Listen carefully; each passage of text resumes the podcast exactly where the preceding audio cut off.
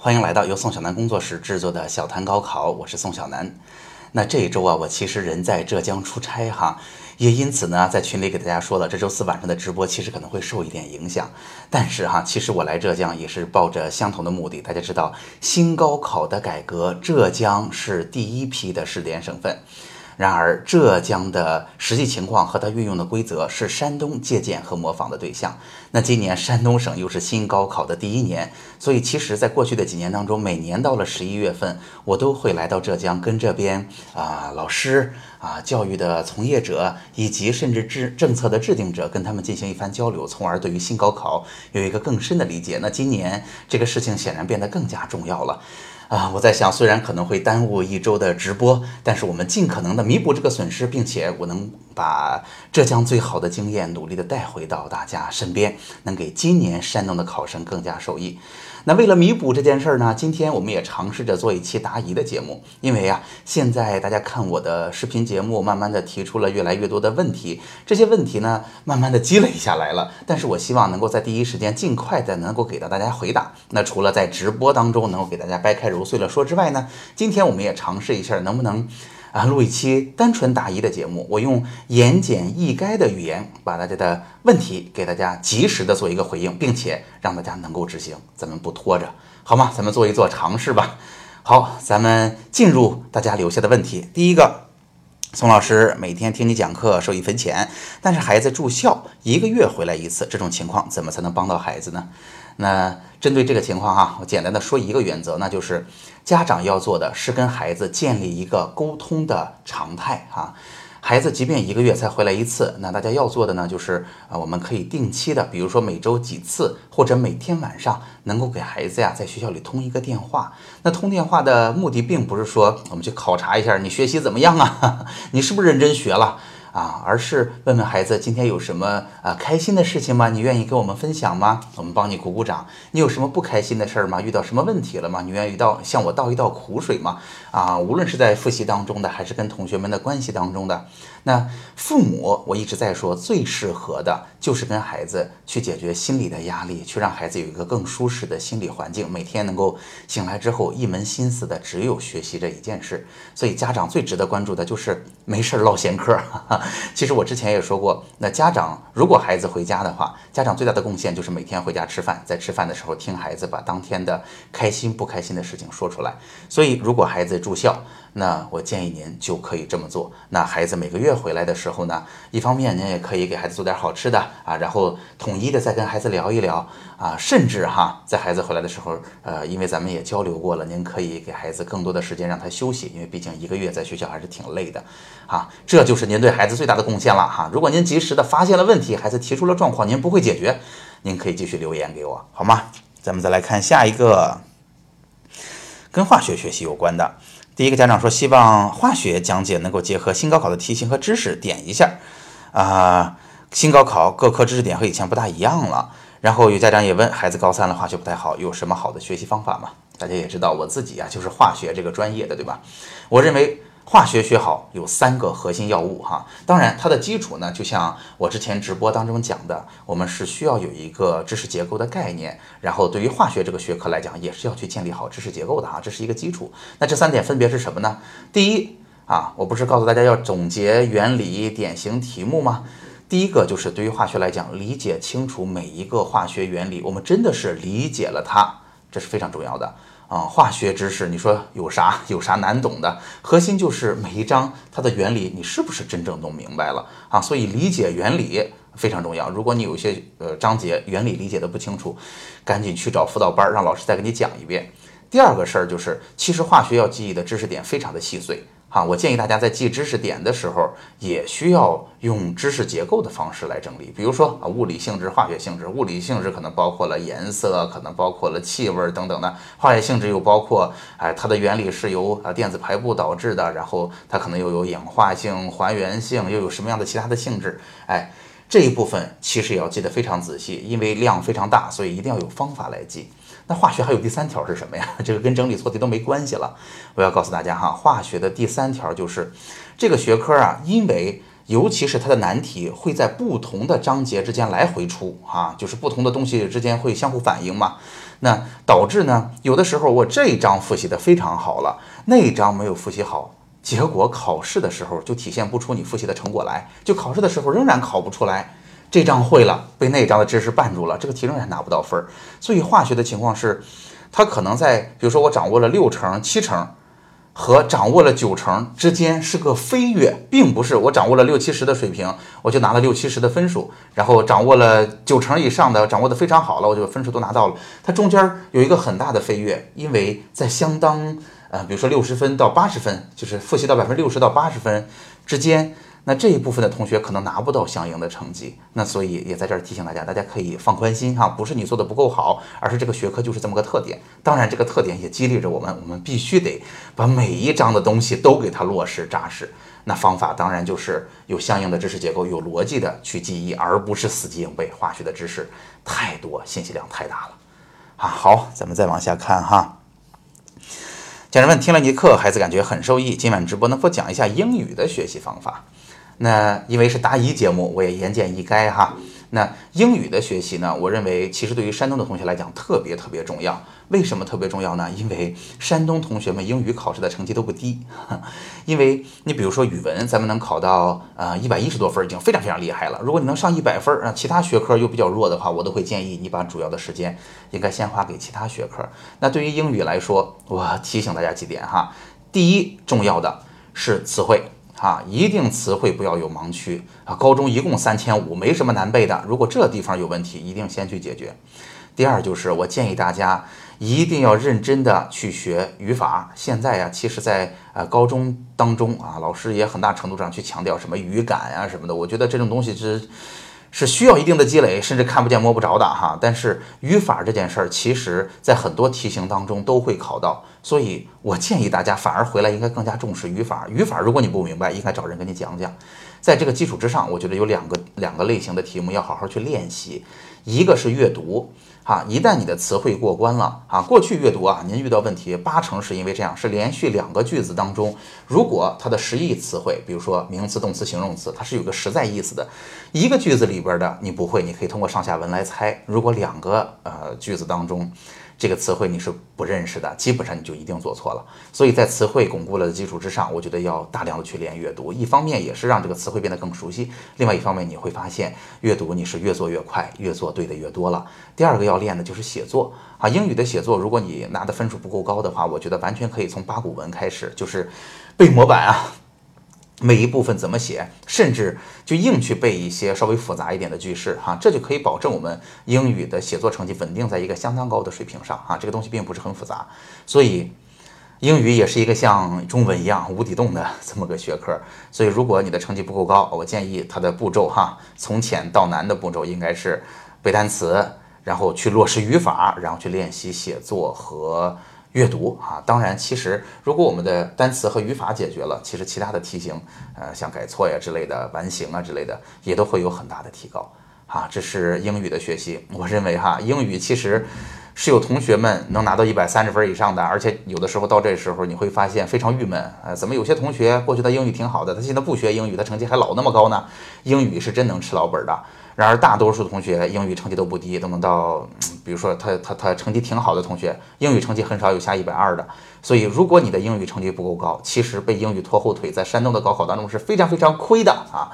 然而，现在又在一轮复习当中，现在才在十一月份，所以如果呃你还愿意把英语给它搞搞好的话，现在就应该开始下功夫了，因为英语也不是一个一蹴而就的事情。好，好了，这是英语的学习方法，咱们再看下一个。这几个问题啊，都是高一高二的家长提的，但是我为什么要把它选出来呢？是因为他们这些问题对于高三的同学是一样的，只是这些同学他碰巧在高一高二哈，所以我也给大家回答一下。第一个，宋老师您好，节目太棒了，谢谢哈，就像是为我家制定的。孩子高二，现在的情况是自己在哪科下功夫，哪科就提分，不太关注的科就下降，时间紧，各科关注的时间不一样，应该怎么办？那之前我是不是已经给大家讲过学习方法了？因为这些问题我都是积累下来，其实是期望在上周的直播当中给大家讲的。但是上周的直播，大家也知道，我讲完之后时间有点紧了哈。那现在我是不是就可以轻松的回答您了？那孩子之所以时间不够用，是因为知识的量已经超过了他的脑筋啊，就是天赋加上方法能够承载的量。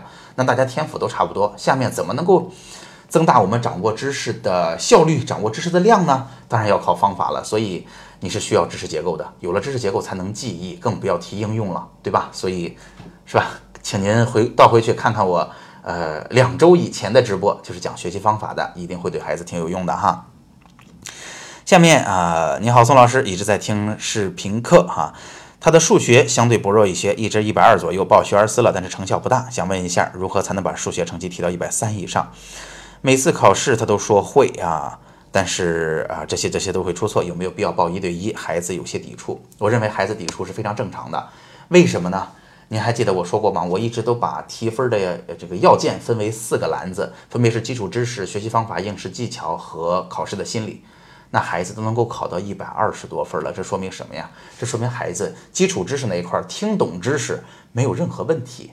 那听懂知识啊，基础知识这一块如果不掌握，如果有有些章节我们就是听不懂的、理解不了的，那这些同学去外边上辅导班是最有用的。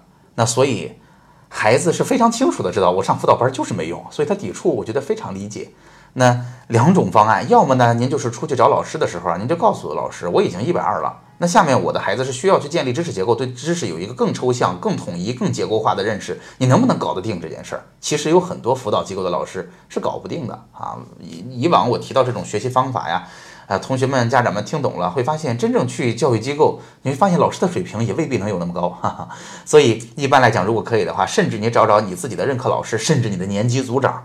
都是很管用的，因为他们对于知识的整体认识，因为他们会统一备课嘛，有这个要求嘛，以及他们的经验丰富嘛，他们一定对于知识框架有更清醒、更深刻的认识啊。所以，对于您来说，嗯，报一对一已经不是最好的方法了。那我觉得孩子是从怎么说百分之八十五到百分之九十这个水平的努力上，这个水平的努力，我认为哈，就是未来想要提高成绩，就剩了两点。我也可以告诉大家，整个努力的过程，如果我们的分数在二本。嗯，山东因为一二本已经合并了哈，从本科线开始到二本的中游吧，这一部分同学你就硬靠努力就行，就是傻用劲儿就管用。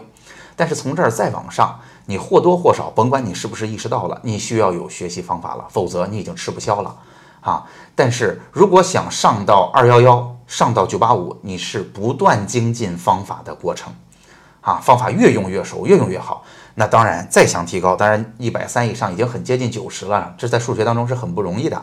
所以如果是这样哈，您可能还会用到第四条，那就是还需要有一个长期平稳的心态，以及在考试当中会调整自己的心态，从而让自己的发挥足够稳定啊。所以您孩子不上辅导班，我认为他是清醒的，他是明白的啊，应该去解决的是，不是上辅导班，而是。就是一个是提升心情，一个是认真的把知识结构啊梳理的更清晰，运用的更熟练，所谓的叫做更扎实啊。好，再往下啊，听了您的课，受益匪浅。我孩子就属于那种看似很努力，就是成绩不突出的那种，感觉他的学习方法有问题。好，之前的学习方法已经讲过了，在这不再赘述了。一直我都提醒大家哈，努力哈，一般一个班集体里边总有一个人是那种看起来特别累、特别努力的。但是我必须得说，这样的努力啊，班里最累的那个人就是上课认真听，下课不休息，哈，甚至啊逮着老师问来问去，哈，每天都感觉到特别辛苦，坐那儿一屁股一动不动的人，这样的人一般成绩都不是最好的。原因是他在战略上偷懒了，他并不是一个勤快人，他只是让自己显得很忙啊。所以如果遇到这种情况，我觉得还是要找办法，而不是在努力这件事儿上拼命的走下去啊。如果你这么做，只能够。怎么说呢？让老师、让家长不再说你了，因为毕竟你挺不容易了。但事实上，他并没有最终面对和解决问题。哈，下一个孩子高一啊，数理化都是偏弱的科目，数学一百二，物理七十，化学九十上下，一直很努力，孩子成绩不理想，应该怎么帮到孩子？我觉得啊，高一正好是孩子们从初中适应高中最重要的时候。我认为呢。也可以给孩子说说学习方法的事情。原因是这样的，呃，我之前也给大家举过例子，嗯，济南市教研院高中部的主任老师曾经跟我交流过这么一个事儿，他就说，孩子高考的成绩啊，高考的水平在什么时候就确定了呢？当时他给我问了这么个问题，我不是很知道答案。他告诉我，高一结束的时候就确定了。为什么是这样？他说，初中的方法高中都不能用，所有孩子从初中升到高中都会面临一个方法适应的问题，但是。孩子们，其实大家也发现，我去给大家讲学习方法，一方面有我自己的认知啊，我当年也考过实验实验的年级第一，也有这个啊，我做了这么多同学们的咨询，从他们那儿吸收和反馈，我不断的思考，不断的跟同学们去确认的一些方法，同时我还得想很多的方法，怎么把这个东西能够把抽象的学知识的过程，用一个具象的方式讲给大家听，能让大家讲清楚。所以这个事儿其实不是很容易啊，所以这个老师也这么说，大部分孩子找不到新的方法，遇到问题他就只能更努力。然而，经过高一一年的尝试，有的同学就适应过来了，他的成绩就已经走平稳了，或者这些学科在他的心中定位就是优势科或者还不错。那有些同学呢，在高一结束的时候也已经试过三次、四次、五次，很正常，但是考试一直都不见好，所以他也就耗着了，他就知道自己找不到办法了，甚至失去信心了。这的方这样的学习方式到高二就一直拖拖拖，就拖到高三了。所以孩子在高一您遇到了状况，并且您提出了疑问，我觉得这是非常棒。您要做的就是尽快的能让孩子了解清楚高中这么大量的知识，知识的难度上了个台阶之后，应该用什么方法来解决问题啊？当孩子掌握了方法，适应了方法之后，我相信事情会好很多的啊。好，这几个问题答完了，咱们再来看下边。下面就主要是跟心态有关的问题了哈，大家也注意，这周我已经做了两期呃高考节目给大家发出来了，一个是学习动力的问题啊，一个是制定目标的问题。这个看起来有点虚，但说实话，我认为大多数孩子心里受到打击、遇到问题都是这两件事儿哈。一会儿我会引用这两期节目的内容回答一下这几个问题哈。呃，第一个家长说啊，宋老师你好，感谢你暖心的分享，请教一下。我儿子高三了，这次月考成绩下降很多，大多同学都很紧张，他反倒很淡定，没有目标和方向。考试好了又怎样？考试不好又不甘心，所以我很担心他这种状态，没激情，没动力。谢谢指教。来，这周是不是我刚刚做了学习动力有关的节目呀？我首先想说的是哈，孩子不想学好，我才不信呢。哈，就是咱就这么说，咱不管他想不想学好，就山东。这是学校里边，那就大喇叭，老师天天开班会啊。山东的孩子，尤其是你在高三学着习啊，你觉得高考不重要？我觉得很困难。那他这么说是什么呀？这么说就是一种非常好的自我保护，就是他担心考不好会受埋怨，或者说他担心考不好过不了自己心里这个坎儿，他自己心里不得劲儿。所以我想说的是什么呢？我想说的是，我引用我的节目里的观点了哈。大家如果没有听这周的，没有去看这周的节目的话，赶紧去找来看。我认为啊，所有的动力都来自于什么呢？来自于正事儿的成就感。正事儿就是咱们的高三复习啊，或者高考成就感就是分数拿到了。他之所以这个反应，是因为他努力了拿不到分儿。时间久了，谁不会这样呢？所以怎么才能弄好动力呢？其实就是赶紧把分拿到啊！不管是用我给的学习方法，还是之后我也可以结合着今年新高考的呃这个试卷出题的方式也好，学习方法也好，给大家一一个怎么够能够尽快，或者说很功利哈，甚至知识还没掌握的，能不能先在卷面上见到分儿这样的方法？我认为主要是这样的方法，并不是建议大家要投机取巧哈，而是要让孩子能够。呃，重拾信心啊！当他见到分儿的时候，他的信心就回来了。那他只要不断的能够取得这样的相应的成就感，我告诉您，孩子就会非常有动力的啊！这才是动力的源泉。咱们再往下看，那孩子老师反应比较努力，但应试心理素质不好，总是成绩高一次低一次。除了自满心理之外，可能是什么原因啊？总是关键时刻发挥出出发挥不出平时的学习成绩。在这儿看到两个事儿，要给您一个解释，一个是成绩总是高一次低一次是什么原因？这个事儿啊，必须要给孩子一个合理的解释。其实我在之前的直播当中也提到过，因为如果这个事儿不给孩子解释清楚，孩子就会很懵啊。为什么我努力了，成绩不见提高？我不努力，成绩反而提高了？我努力的期待提高的时候，高低我控制不住，那谁不慌呢？对不对？我觉得在这儿要提醒孩子，就是最大可能的情况是，咱们高考要考的知识点那么老多，咱们脑子里啊估计啊这个知识结构也不清晰，不知道哪一共有哪些，哪些掌握了，哪些没掌握，这个问题不一定回答得了，这个也不怨你哈。其实大多数孩子都回答不了。好了，那为什么时高时低啊？其实最可能的原因就是，那有那么多知识，对不对？他抓一把出来出题，对不对？那试卷上并不是考察了所有高中的知识，比如说所有的高中的知识有一百分那么多。那我通过复习，我现在从七十到七十五了，但是碰巧这一次是七十五没考啊，考的呢都是最后那二十五分的东西，那我们的成绩不就不高吗？对吧？所以这个事儿一定要给孩子一个合理的解释，不要随便给答案。比如说你有水平，你发挥不出来啊，这个如果真是这样也行，咱们就去解决心理问题。但是如果不是这样，而找错了原因的话，孩子就会非常崩溃啊。所以我觉得这个最可能的原因是。啊，其实知识太多，每次出的卷子呀，考的东西不一样，而且我们又分辨不清哪些是掌握了，哪些没掌握，就是我们脑子里没有知识结构呗，导致孩子很慌很虚哈。所以这个要给他一个合理解释。平时发挥不出来啊，平时的成绩学得很好，考试发挥不出来，那这个呢，呃，如果可能的话，我后边呃专门给大家讲考试心理应该怎么去弄。但说实话，我认为尽可能的不要给这个原因啊。刚才我已经给您解释了。你会，但是你答不对，这个原因一定会让孩子非常崩溃。他时间久了，他会觉得，哎，这个原因我找到了，他会有这种感觉。但事实上这不是个原因，对不对？这个原因你没有办法去做应对的方法呀。什么叫你会你做不对呀？其实还是不知道哪儿有问题。反而其实我们不怕问题啊。大多数家长啊和老师给这个答案的时候，要么想给孩子心情上的台阶下，要么其实没仔细琢磨，没仔细跟孩子商量和寻求这个答案。那孩子时间久了就会觉得，为什么总是我？我怎么这么郁闷？我怎么这么点儿背？哈，为什么我老是会我就是我答不对？同学们的分儿蹭蹭都在涨呢？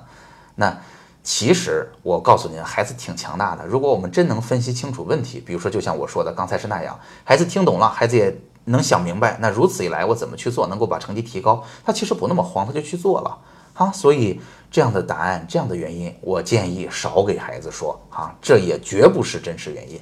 好，咱们再往下看。孩子现在高三啊，自律性有点差，学习习惯不好，平时啊爱笑爱闹，很阳光，一到考试就紧张，无论月考还是大考，考试期间啊不是感冒就是拉肚子，做题紧张。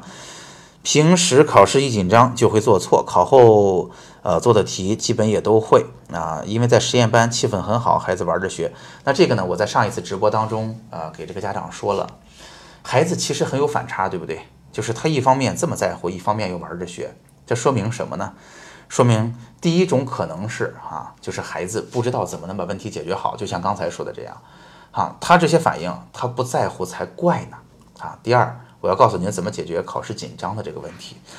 我觉得您的孩子呀，就是考试紧张有很多可能的原因。我因为咱们是答疑节目，我先言简意赅，最可能的原因是他对于考试结束之后如果考不好，哈。他的理解，他的概念，他的心情里边，不单是这次考试没考好这件事儿，而是可能，比如说我在实验班，我在同学当中抬不起头来，我在班里边后半段儿哈，咱们为什么说宁当鸡头不当凤尾？就是他其实一直在后半段的话，他可能在总体里边特别优秀，但是在这个小群体里边，他每天相处的群体里边，他就不在前边，所以他的自信心会受挫啊，所以这是很有可能的。你比如说我就是在班里很丢人。第二。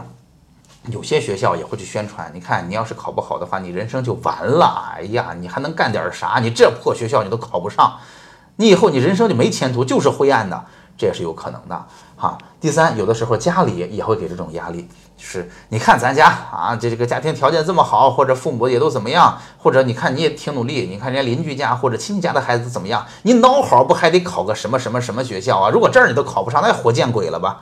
啊，其实可能会有这样的问题存在。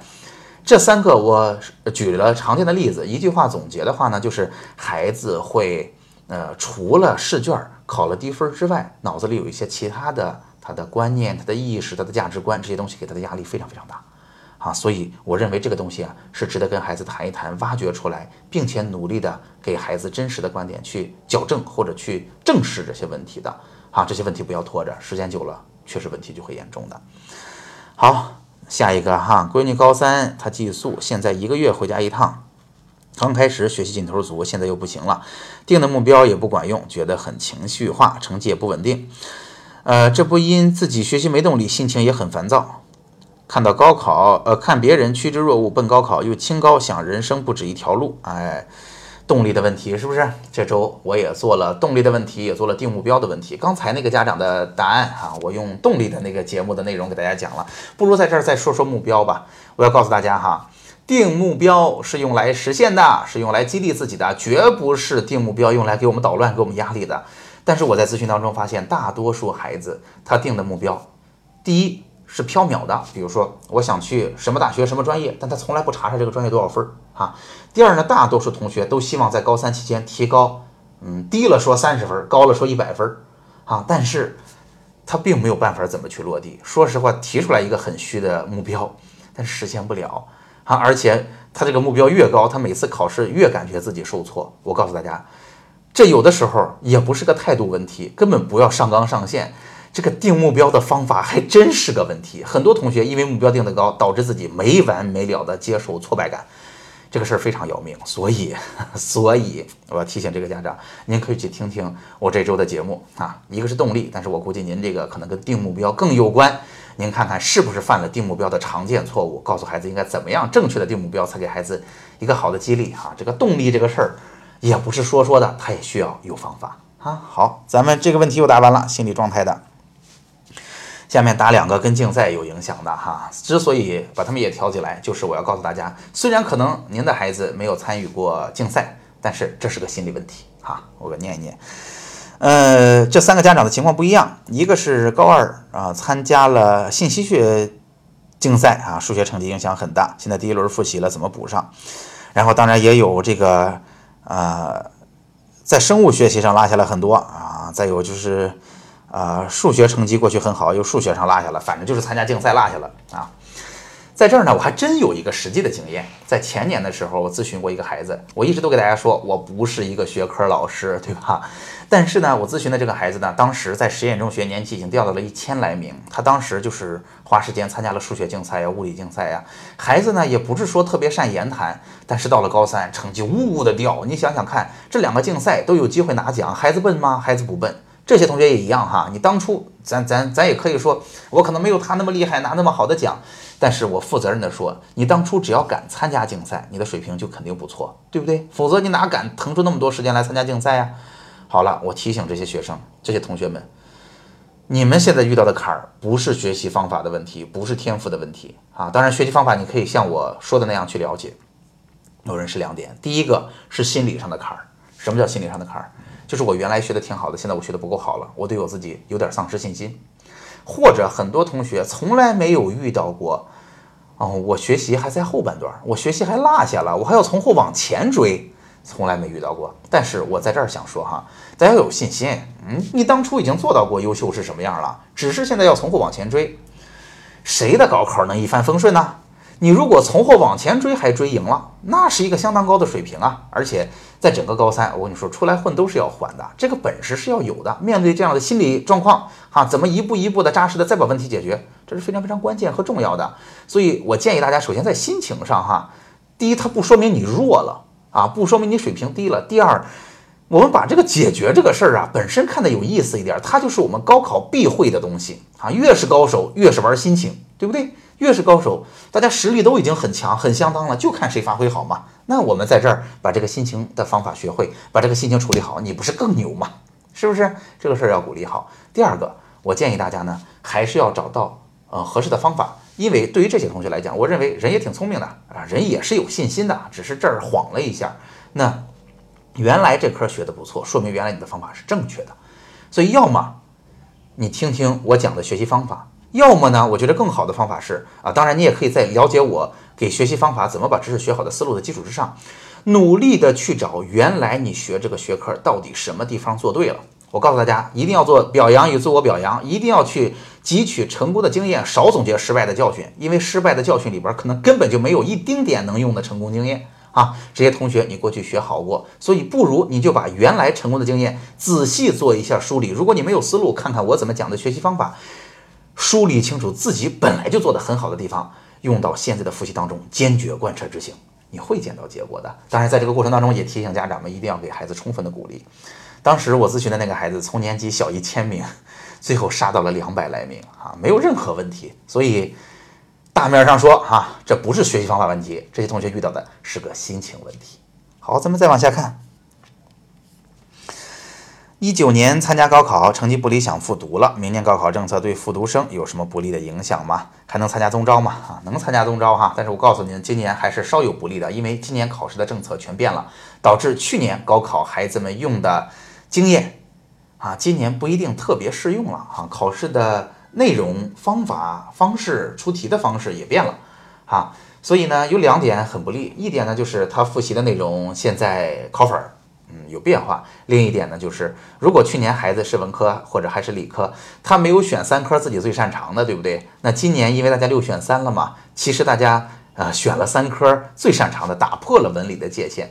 当然，最后呢，真正报志愿的时候，还是要按总分从高到低排名。虽然，呃，我们选一些专业的时候，可能我们必须要学过这个课程，但是哈，毕竟大家还是从高到低排名的。毕竟每一个专业最后要你高中选的学科，也不是三个都要，一般要一个的比较常见，或者不要的也有不少。所以去年的同学换到今年复读，其实还是小有一些劣势的啊，让您有所知晓。但是孩子既然已经复读了，那就加油努力呗啊。再往下啊，宋老师您好，我是呃济南莱芜区的高一家长。作为家长，我们觉得很迷茫。现在的高考政策，我们不知道从哪里给孩子做准备。听高三的家长说什么自招啊、综招啊，能给讲一下吧，以便能够提前做好准备哈。下面我先不说了。那今年呢，现在综招还没有出明确的政策啊。那自招啊，去年的政策已经导向性非常明显了啊。我把这两个我的观点说给大家听一下。第一，对于自招来讲。我的想法是啊，这个既然教育部要把它收窄，我们也从一些内部渠道得到了消息哈，就是自招，因为之前的呃将近嗯怎么说呃五六年的时间吧，太过混乱了，太多造假了，导致教育部要把自招这个事儿彻底收窄，自招未来就看奖项，这跟我们当年就是我高考的时候啊，大家知道我是竞赛保送的。现在没有保送了，但是有了自招，所以自招现在要收缩小到什么程度呢？要完成过去保送的任务，就是那些拿过奖的啊，被客观的奖项啊，特别给力的奖项认定特别厉害的同学，你就走自招吧，因为自招的学校也足够好哈。对于自招来讲，就是原来的竞赛生，就是原来的保送路哈，它是筛选这部分同学的。那综招呢？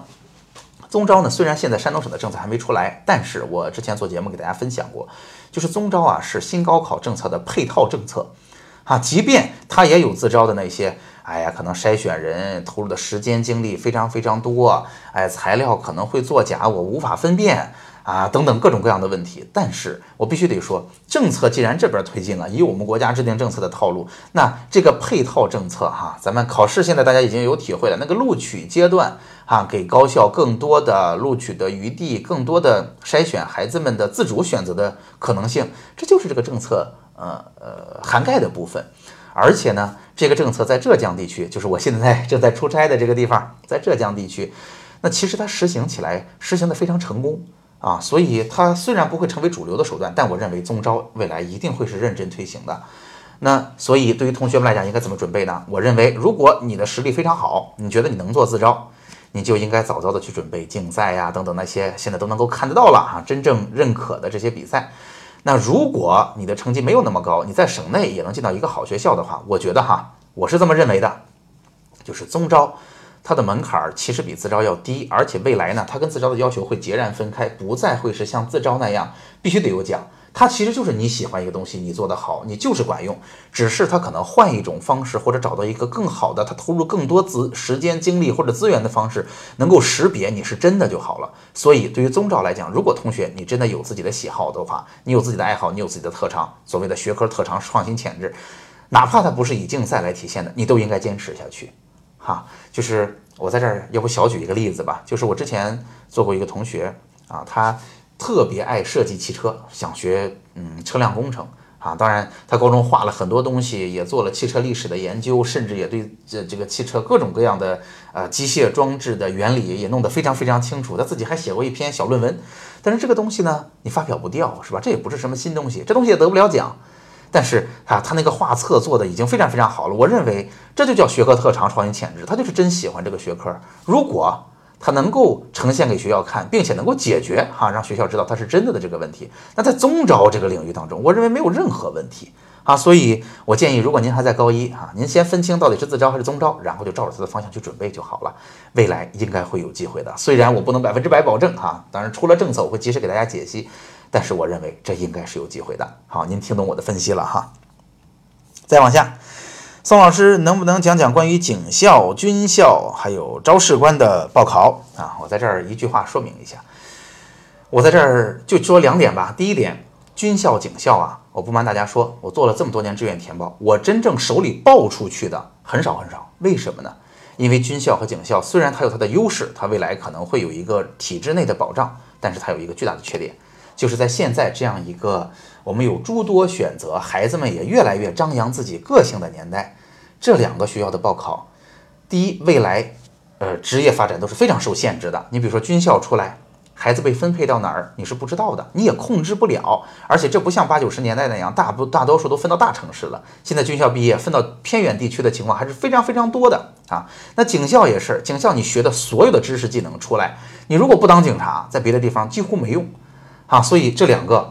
它的选择成本是非常高的，因为你一旦选了它，人生后边的选择就变得异常少了，而且甚至会失去一些东西。所以，我一般在咨询的过程当中，家长们给我提到军校、警校，我一定先把这个事实告诉他。那也因此，其实真正认真想过之后，他会觉得，嗯，我做这样的选择虽然收获了一些东西，但是付出的成本可能也过于高昂。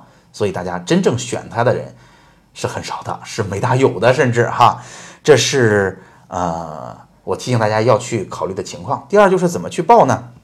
那咱这样好不好？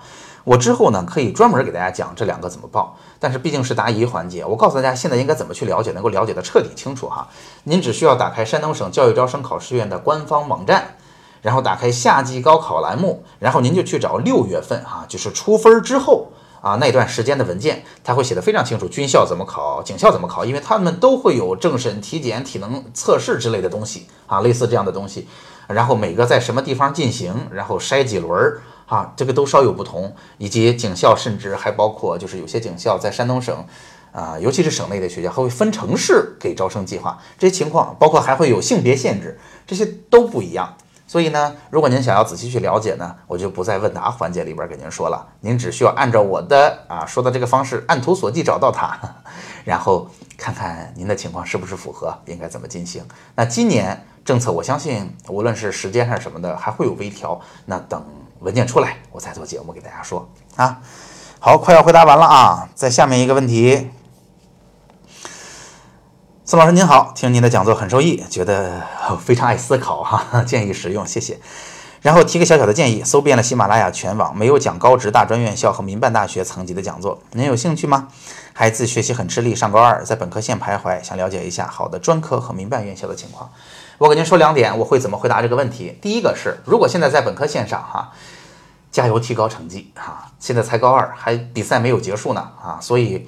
啊，我这周讲了怎么定目标，怎么提高动力，怎么给学习方法，都是建议大家遇到问题，我带着您一起解决的啊。现在给孩子还是要努力的给鼓励啊，努力的要去解决问题。第二个呢，就是您说的这个，其实我是做过的，去年啊，我把它做在了付费的内容当中。那今年能不能给大家做？可以，咱们不如等到稍微晚一点吧，因为现在我还是建议您提高成绩哈。等快要报志愿的时候，完全可以把这一部分说给大家听，就是那。对于离本科线比较近和专科的部分，它到底怎么选？因为到这一部分，我认为哈，出路导向是更明显的。而且在专科领域里边，会发现您会发现学校的名字非常复杂啊，学校的领呃种类也非常多。但是其实大多数情况下我们都不了解了。那在这里边选到差学校才是我们真正郁闷的哈。所以那从分高到分低分了哪几类？比如说三加二是优先的，然后是不是本科的专科？啊，然后如果去高职的话，还有还有全国范围内的示范校、骨干校，还有省里重点建设的学校，哎，他们分了好几档，我到时候都会给告诉大家，就是按照每一种需求优先选这个，再选这个，再选这个，再选这个，在这里边又有这么多学校的情况之下，再怎么做出选择，到时候我都做给您听，好不好？因为这个一两分钟是讲不清楚的，但是可以有啊。好嘞，说到这儿，前面留下来的问题啊，基本上就答完了。那下面家长还有问专业的，问这个呃提前批的一些学校的，那不如我在之后的直播当中哈，咱们就开始跟高考志愿、学校专业选择有关的内容吧。我给我在直播当中再给大家去解析这些问题。那今天回答的问题基本上都跟高三复习啊、高一高二遇到学科怎么解决和提分有关。那不知道这样的节目形式。呃，您觉得是不是挺挺好的呢？因为上次直播当中我也给大家分享了，那请大家帮我做一个判断，到底是我们把这些问题拿到直播当中去讲啊，能够给大家有互动，大家提问题，我能掰开揉碎把所有的都说给大家听，还是这样，就是呃回答的言简意赅，我用一两分钟就把这个问题解释清楚，同时也能够让大家的问题能够及时。呃，得到解答，让大家能够赶快回去执行。这两种方式，我不知道大家更喜欢哪一种啊？您能在评论当中告诉我吗？那我未来也愿意根据大家的实际情况，再给大家做相应的内容。好，那今天的节目就到这儿了。还是那句话啊，如果今天的节目帮到了您，您觉得还挺有用的，欢迎您把它推荐给其他的同学和家长们，算是帮我们做一做宣传。那。当然，节目最后仍然是我的个人微信二维码。如果您有自己的问题，如果您想啊向我提出，您可以私下里问我，或者在群里写出来，我会在之后的节目当中为您做解答的。好，这期节目就到这儿了，谢谢大家对于这周我出差没有能够给大家做直播的理解。然后我们啊下次节目再见，我之后会把这次浙江行的收获也及时的整理出来给到大家，希望。啊，能为大家，呃，咱们在山东新高考的第一年啊，希望我们的观众，希望我们的家长同学们能够获取到足够的优势。嗯，乱战一直是我们擅长的，咱们一起努力度过今年的高三。下期节目再见了。